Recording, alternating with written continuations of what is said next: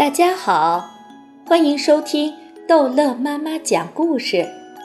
今天逗乐妈妈要讲的是《淘气包马小跳》、小英雄和芭蕾公主之小英雄是不是小非洲？通信断了，进山的路封了，山外的人进不去，山里的人出不来。马小跳奶奶家的那个村子，现在成了一座孤岛。救援的直升机整日盘旋在这座孤岛的上空，空投了食物和药品。一直没有马小跳的爷爷和奶奶的消息。三天四夜，马天笑先生吃不下饭，睡不着觉。马小跳也是心事重重，愁眉苦脸。马小跳。你爷爷和奶奶凶多吉少啊！唐飞的表情无比沉痛，说不定已经都……马小跳大怒：“唐飞，你乌鸦嘴！”马小跳，我们是铁哥们儿，你的爷爷呢，就是我的爷爷，你的奶奶就是我的奶奶。我的意思是，你要勇敢的面对现实，毕竟已经死了那么多人。唐飞说的情深意切，毛超已经眼泪汪汪。哎，好多年轻力壮的人都被埋在了废墟里。你爷爷奶奶年纪那么大了，哪里跑得出来啊？马小跳，你要节哀哦。张达不善言辞，他只能用肢体语言来安慰马小跳。他用他粗壮的胳膊紧紧地搂住马小跳。似乎怕马小跳倒下去。马小跳凡事都往好处想，对爷爷奶奶目前的处境，他有过种种想象，几乎都是幸存的，没有遇难的。现在，他这几个铁哥们围着他东一句西一句，说的像真的一样，他的喉咙仿佛有一根骨头卡在那里，那样难受。马小跳放声大哭。平日里，大家看见的都是马小跳的笑，几乎没有见过马小跳的哭。他的哭声像在咳嗽。如果不是在这悲伤的时刻，唐飞他们几个早就笑翻了。夏林果情不自禁地伸出手来，在马小跳背上轻轻地拍着，连一向对马小跳凶神恶煞的陆漫漫，也掏出一张纸巾来。递给马小跳擦眼泪，想起每年暑假在奶奶家度过那快乐的时光，想起从此以后再也见不到亲爱的爷爷奶奶，见不到他的动物朋友们，有理想的猪，爱管闲事的狗，痴情的大黑猫，还有会说话的辽哥，马小跳一把鼻涕一把泪，哭得十分投入。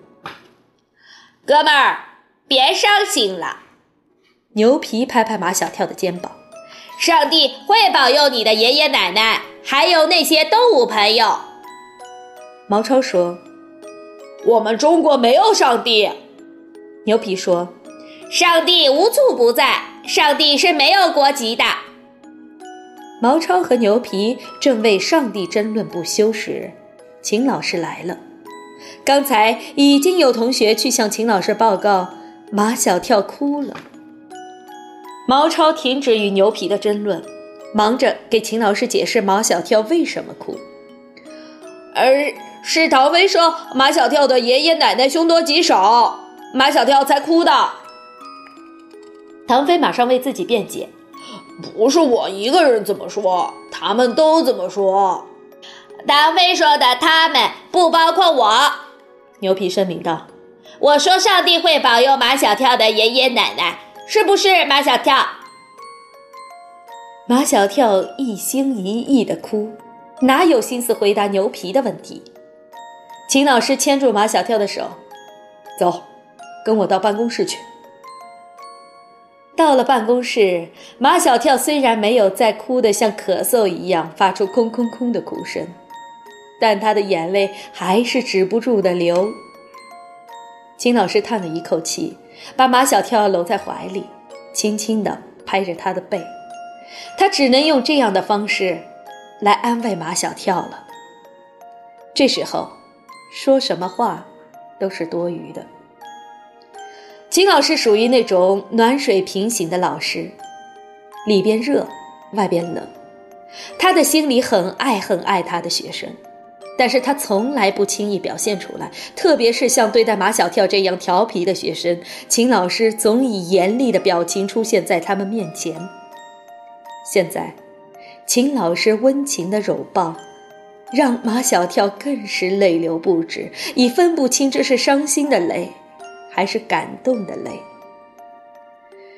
泪眼朦胧中，马小跳看见秦老师的办公桌上堆放着一份报纸，报纸的头版是一个头上缠着绷带的男孩子的彩色头像，粗黑的标题是：“我是班长，即小英雄。”马天宝。照片的背景是一片废墟，一眼就能看出这是一篇关于灾区的人物报道。这些天来，各种报纸从头版到最后一版都是关于灾区的报道。马小跳揉揉眼睛，把泪水从眼睛里挤出来，然后从秦老师的怀抱中挣脱出来，捧起那张报纸，他仔细地看起来。哦，我认识他。马小跳指着报纸上的那个男孩，对秦老师说：“他叫小非洲，我奶奶村子里的。”可是，秦老师指着报纸上那个男孩的名字，这报纸上没有写他叫小非洲呀。马小跳说：“因为他长得黑，村子里的人都叫他小非洲。”秦老师问：“你肯定是他吗？”不敢肯定，马小跳说：“他头上缠着绷带，把眼睛都遮住了。我记得小非洲的眼睛一只是单眼皮，一只是双眼皮。”秦老师戴上老花眼镜，将报纸举到亮光处看了又看，没看出那男孩的眼睛一只是单眼皮，一只是双眼皮。秦老师问：“你知道他叫什么名字吗？”不知道。暑假的时候，马小跳和小非洲天天在一起，好玩的事情太多，哪有时间去问小非洲的名字？我奶奶村子里的人都姓马，马天宝好像就是小非洲的大名。秦老师觉得马小跳的话太不靠谱了，不能说一个村子的人都姓马。小非洲的大名。就是马天宝，小非洲跟我爸爸是一个辈分，所以他的名字有一个天字。他又是他们家的宝贝，所以他名字里有一个宝字。马小跳的分析仍然不能让秦老师信服。在村子里，妖房出的老辈的情况非常普遍。再说了，现在的孩子谁不是家里的宝贝呀？看看报纸上有没有写他住在哪家医院。马小跳抓起报纸，在最末一段找到了。哦，在省医院的儿童病房。马小跳决定下午放学后就去省医院，直接去见见那个从废墟中救出两个同学的小英雄，便知道他是不是小非洲了。好了。这一集的故事就讲到这儿结束了，欢迎孩子们继续收听下一集的《淘气包马小跳》。